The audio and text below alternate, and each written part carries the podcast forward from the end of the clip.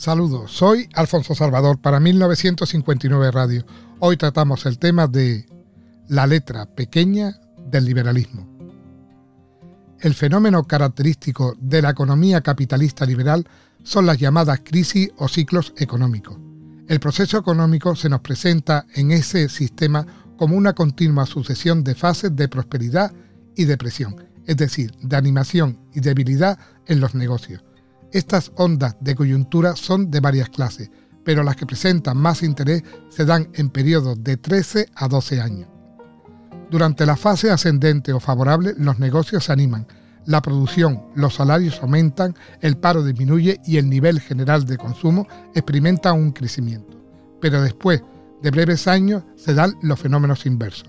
Las ventas tienden a paralizarse, la producción disminuye, así como los salarios y el paro obrero alcanza una gran extensión. Esta falta de estabilidad de la economía se debe en parte a causas externas, como son las guerras, las malas cosechas, las epidemias, pero sobre todo a las contradicciones y defectos propios del capitalismo liberal. Estos defectos tienen su origen en el sistema dinerario y de crédito, en la falta de ordenación de las inversiones del capital, en los movimientos de mano de obra, en los mecanismos de distribución que afectan a la regulación de precios y salarios. La regulación del dinero en el sistema liberal. En la economía liberal, la institución del dinero se ha organizado sobre tres principios, que son la base de cobertura metálica, cotización libre y libertad de tráfico internacional. Primero, esta aún e, hoy en día está en desuso, pero lo voy a poner. Partiendo de una determinada cantidad de cobertura metálica, se establece una relación entre un cierto peso de oro y la unidad de dinero expresada en los billetes. Esto puede ser convertido por sus tenedores en oro, de acuerdo con las condiciones que determina la legislación y en la forma en que la misma se establece. La primitiva forma de convertibilidad de los billetes en oro amonedado sin más trámite que su presentación, ha sufrido muchas modificaciones y restricciones. Aún en muchos de los países que se mantienen en principio fieles a este sistema se exigen distintos requisitos, facilitándose solamente oro en lingotes mediante la entrega de una elevada cantidad de billetes o solamente para los pagos exteriores. El patrón oro, que era una base del liberalismo en nuestra época, ha desaparecido. Hoy en día es el dólar o cualquier moneda. Segundo, la libertad de contratación en las bolsas para determinar la cotización, es decir, la relación de paridad entre unas y otras unidades dinerarias.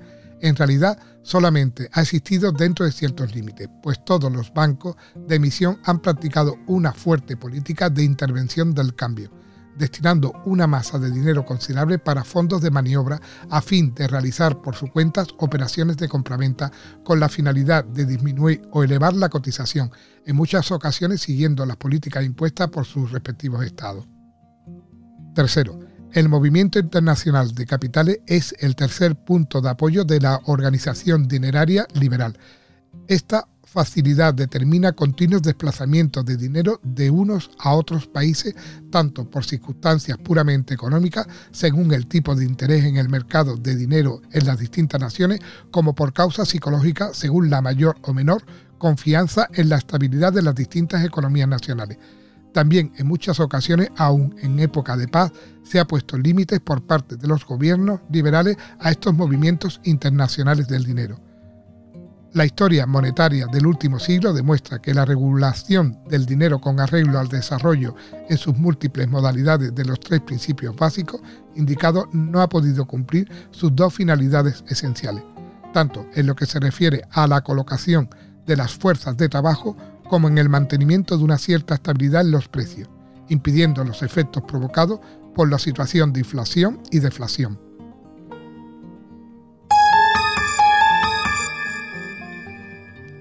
El fenómeno de la inflación.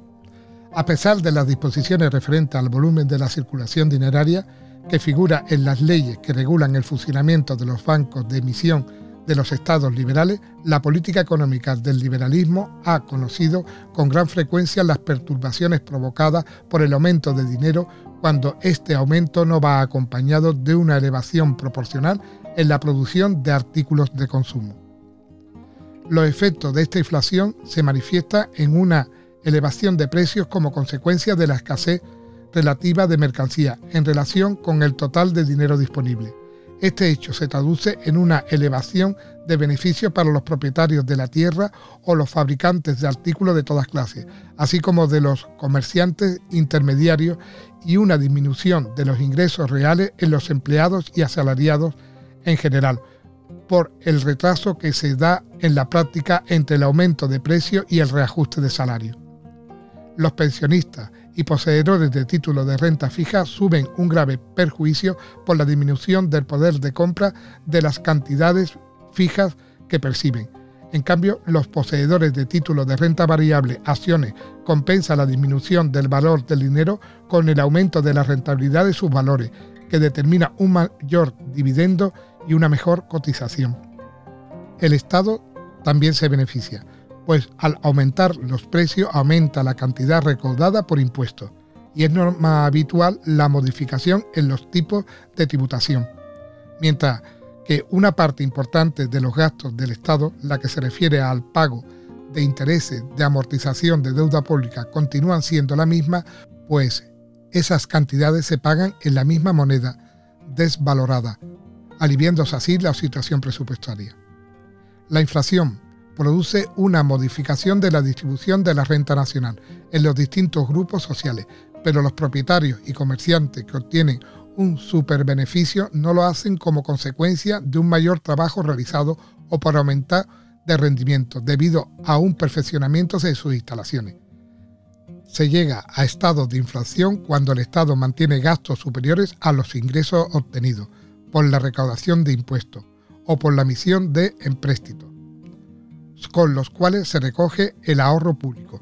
Cuando esas cantidades no alcanzan para cubrir los gastos, los estados recurren a solicitar anticipos de dinero en forma de billetes del banco de emisión, dejando en suspenso los topes legales que regulan la circulación dineraria.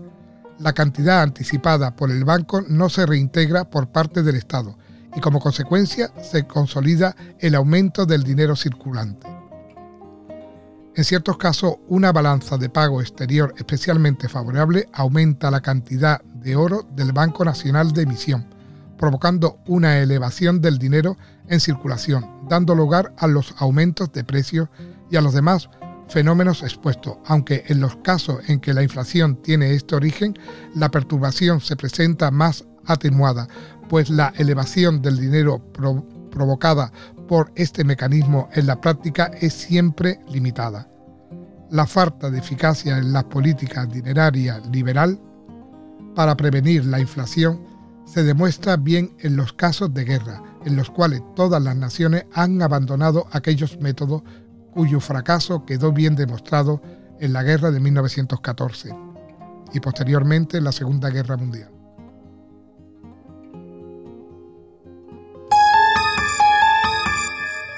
Los estados de deflación. Se conoce con el nombre de deflación la existencia de una cantidad de dinero en circulación inferior a la necesaria para mantener un poder general de compra que permita adquirir los bienes y artículos disponibles en el mercado.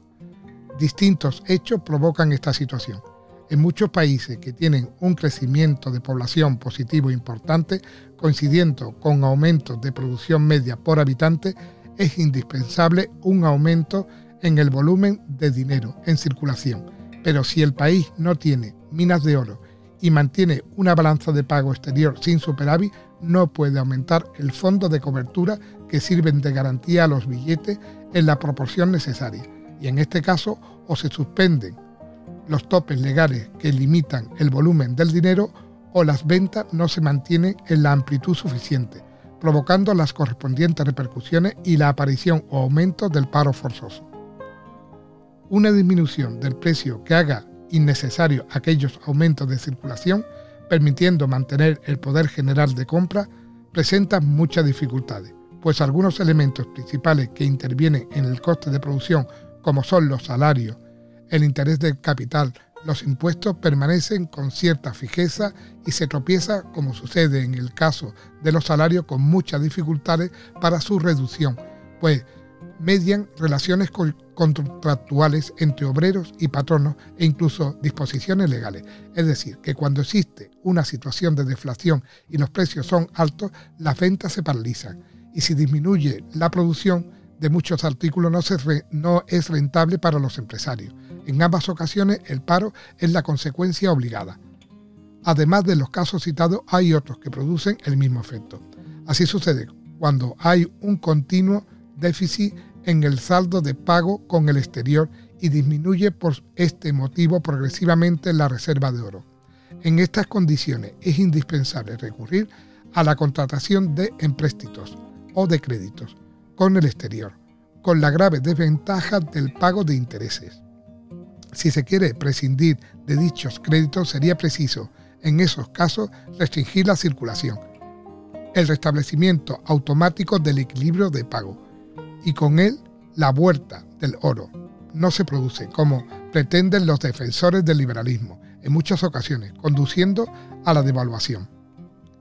Este fin, en los casos de restricción de créditos bancarios, cuando éste no se concede con amplitud suficiente y a un tipo de interés reducido que permita su utilización, se provocan los mismos efectos, debido a que en el liberalismo la política de concesión de créditos bancarios se dirige por motivos exclusivos de lucro y no con el fin de servir las necesidades de la economía nacional. Como se ve, el capitalismo liberal no dispone de un sistema de regulación del dinero que evite los efectos funestos de la inflación y la deflación.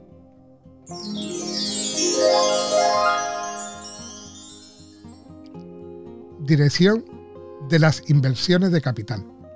Desde un punto de vista general, el forzamiento o la paralización de las inversiones se realiza en el sistema liberal a través de la variedad de los tipos de interés libremente fijada por la oferta y la demanda en el mercado de capitales.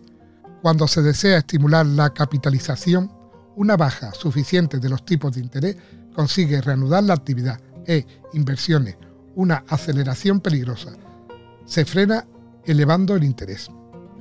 En cuanto a la distribución de las inversiones en cada uno de los cuatro grandes sectores, las obras públicas corresponden al Estado. La construcción de vivienda depende en buena parte de los bancos que dirigen el crédito hipotecario. La capitalización agrícola se desarrolla libremente por los propietarios de la tierra, según la mayor o menor facilidad en la concesión de los créditos a largo plazo y la elasticidad en las demandas de productos agrícolas, que permite lograr aumento de producción de nuevas instalaciones industriales a la renovación y ampliación de utillaje de las ya existentes. Se realiza por los empresarios o sociedades con cargo a sus beneficios o mediante la emisión de acciones u obligaciones, y con gran frecuencia recurriendo a los bancos que conceden créditos y aseguran el cubrimiento de emisiones y empréstitos. Con arreglo a la doctrina liberal, los bancos y hombres de negocio no siguen otro principio que el de conseguir el máximo de beneficio con el menor riesgo posible, y por eso se orientan hacia el sector industrial, que es el de rentabilidad más elevada, en los momentos de coyuntura favorable, o de inversión en valores del Estado que permite a los bancos, sin riesgo alguno, un margen de garantía diferencial. Grandes esfuerzos se han realizado en estos últimos 50 años por los directores de las empresas para unificar los métodos de producción, señalar zonas de mercado y evitar que la libre concurrencia provoque una producción superior a la demanda y por consiguiente una caída de precios y la ruina de muchas industrias, con el obligado paro forzoso. Pero la experiencia realizada ha demostrado, sin que haya lugar a dudas, que todos los cárteles y trus y multinacionales constituidos y dirigidos libremente por los hombres de negocio sin un severo control del Estado, han fracasado siempre en sus intentos. El caso de los Estados Unidos es bien elocuente. A pesar de que la dirección de un gran número de poderosas empresas se encuentra en un reducido número de personas, que además dirigen las organizaciones bancarias, no solo no consiguen evitar las fases de depresión y la permanencia en números enormes de parados, sino que las crisis son mucho más intensas que en las demás naciones.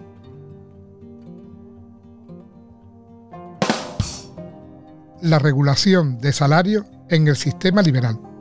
En la economía liberal el reajuste entre precios y salarios se consigue por una de estas dos maneras. A. por la elevación voluntaria de los salarios por parte de los patronos. B. Por la intervención de las organizaciones obreras previa la declaración de huelga con o sin intervención de un sistema de arbitraje por parte de las autoridades del Estado. En el primer caso, si se realiza una elevación voluntaria por parte de los patronos, no es por el deseo de mejorar la situación del obrero, salvo en casos excepcionales, que desde luego existen, ya que la esencia del liberalismo es preocuparse únicamente del lucro personal, sino que esta elevación voluntaria coincide siempre con una etapa anterior de grandes beneficios por parte del empresario, con una elevación de precios, con síntomas de inquietud social o con el comienzo de una paralización de venta por un desajuste entre la producción y el poder de compra general.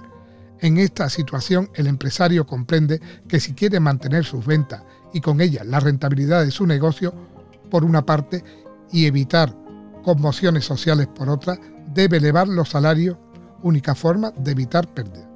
Nunca se elevan voluntariamente los salarios, coincidiendo con la iniciación del aumento de beneficios, para mantener simultáneamente al aumento de producción, un poder de compra apropiado y evitar que se doble la onda ascendente y comience la depresión, sino solo en el punto alto de la fase de elevación y cuando se presienten como próximos los síntomas de la crisis, careciendo por lo tanto de todo valor preventivo.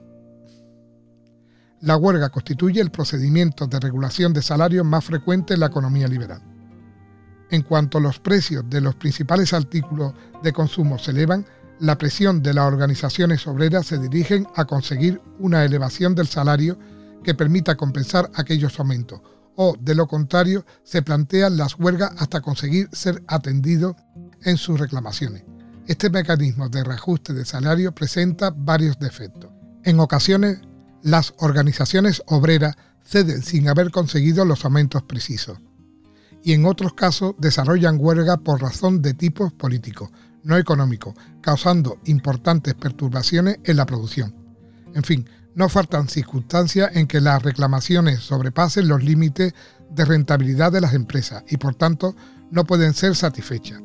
De todas formas, es evidente que en la economía liberal no se puede conseguir los reajustes de salarios sin provocar con frecuencia todas las perturbaciones que acompañan a los movimientos huelguísticos y así, unas veces el retardo en el aumento de salario crea un estado de subconsumo y otra una elevación desproporcionada con aumento de los costes de producción, disminuyendo o aumentando el beneficio del empresario y la actividad de muchas empresas. El desplazamiento obrero. En el sistema liberal, el único mecanismo para provocar los desplazamientos obreros de uno u otro sector económico es el libre juego entre la oferta y la demanda de mano de obra, pero los resultados de este procedimiento han sido insuficientes. Es un hecho tan repetido que casi tiene carácter general, que la perspectiva de un jornal en lugar lejano no es bastante estímulo para que los obreros se trasladen espontáneamente de un punto a otro, principalmente por la institución de asistencia, impuesta por la legislación social de protección al trabajador. Proporcionan diversos auxilios y subsidios, con los cuales mal o bien van viviendo sin trabajar, por otro lado, en muchas ocasiones la información sobre la oferta y demanda de trabajo es insuficiente. Una buena organización estadística en relación con los servicios de colaboración y las fuerzas de trabajo pueden resolver en gran parte esta última dificultad, pero nada puede hacer frente a la primera, que es la más importante.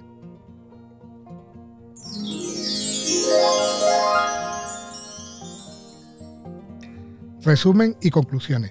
El examen de las posibilidades del liberalismo demuestra que los métodos propios de este sistema son impotentes para regular adecuadamente la circulación dineraria, para dirigir las inversiones, manteniendo un equilibrio entre todos los sectores de la capitalización, forzando a aquellos que en cada etapa se consideran más urgentes, para sostener la flexibilidad en los desplazamientos obreros y para conseguir en cada momento los reajustes entre precio y salario, sin los cuales no se puede mantener el poder general de compra.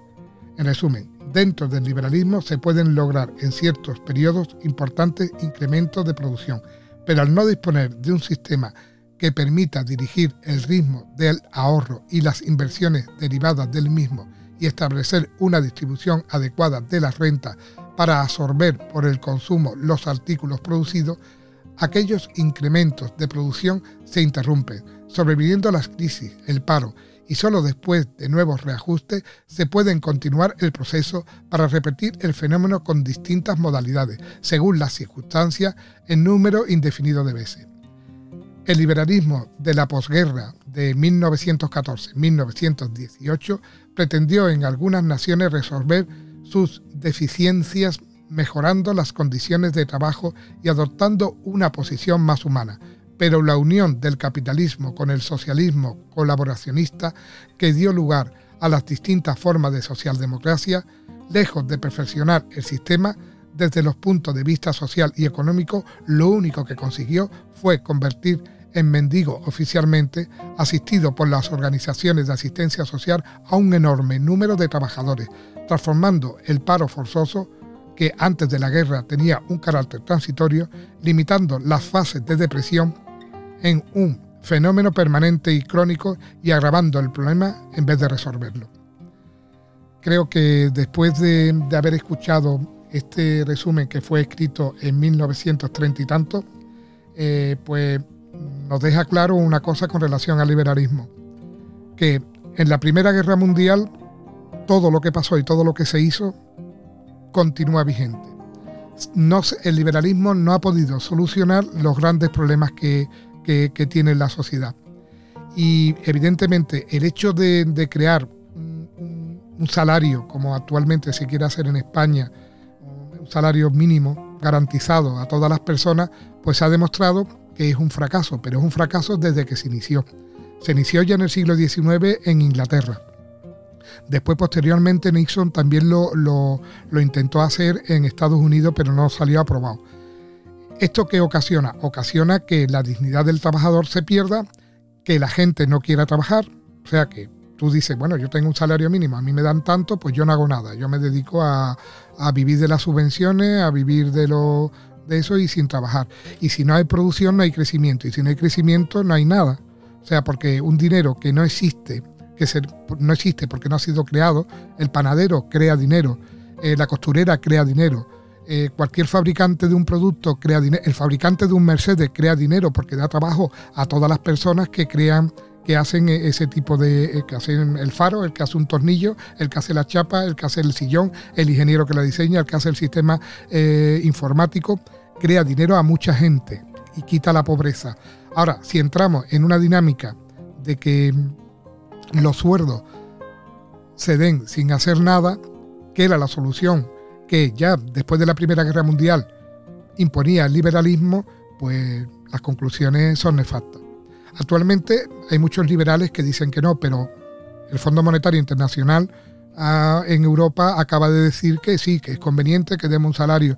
Parece que llega a la perfección humana, pero no es llegar a la perfección humana. La perfección humana es la dignidad.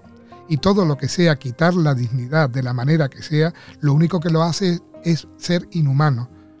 ¿Cuántas personas que entran en paro desde el punto de vista criminológico se suicidan? O sea, tener, si, esta estadística verdaderamente el MIR, el Ministerio del Interior, la pusiera que le ha quitado ya en los datos del MIR no están, pues veríamos que muchas personas que se encuentran eh, en, desempleo, pues terminan por, irse de este mundo voluntariamente, por una eutanasia activa. Apoyado porque automáticamente es una condición. La pérdida del empleo conlleva consigo no solo, no solo el que no tenga ingresos o que los ingresos te garanticen unos ingresos mínimos, sino la inestabilidad con, con la familia de la pareja y entonces pues se pierde la relación con la pareja, la mujer te pide el divorcio y te queda como un indigente total y absoluto, que son la mayoría de los que podemos ver en cualquier parque o banco, pero bancos de los bancos normales, ¿no? de los, en las puertas de los bancos también los podemos encontrar. Y esta es la realidad que existe. Por lo tanto, mi opinión, con relación a este trabajo que es la letra pequeña de, la letra pequeña del liberalismo. El, liberalismo, el factor que haya dejado totalmente el patrón oro, pues verdaderamente pues causa un gran, un gran drama, ¿no? Porque ya no hay una relación. se ha perdido todo, ¿no? Se ha, encontrado otro patrón, que era el petróleo o el dólar. Y claro, Los Estados Unidos no van a querer cambiar y no van a querer perder su patrón oro, ¿no? El patrón dólar, que es el que ha cogido el puesto del, del patrón oro. De todas maneras, el liberalismo tiene una cosa muy importante. Quien haya visto una alfombra persa sabe que dentro de la perfección que tiene hay un nudo que está mal hecho a conciencia. Y, os preguntaréis por qué, ¿no? si son tan perfectos y saben hacerlas tan bien, pero sin embargo dejan un nudo que no está bien hecho. ¿Por qué? Porque el único que es capaz de hacerlo todo perfecto es Dios. Y está claro que el liberalismo, al haber nacido del hombre, pues por, por su misma naturaleza no puede ser perfecto. Ahora, dentro de lo que hay, posiblemente sea lo mejor que tenemos en la actualidad. Un abrazo a todos, un saludo y espero que os haya gustado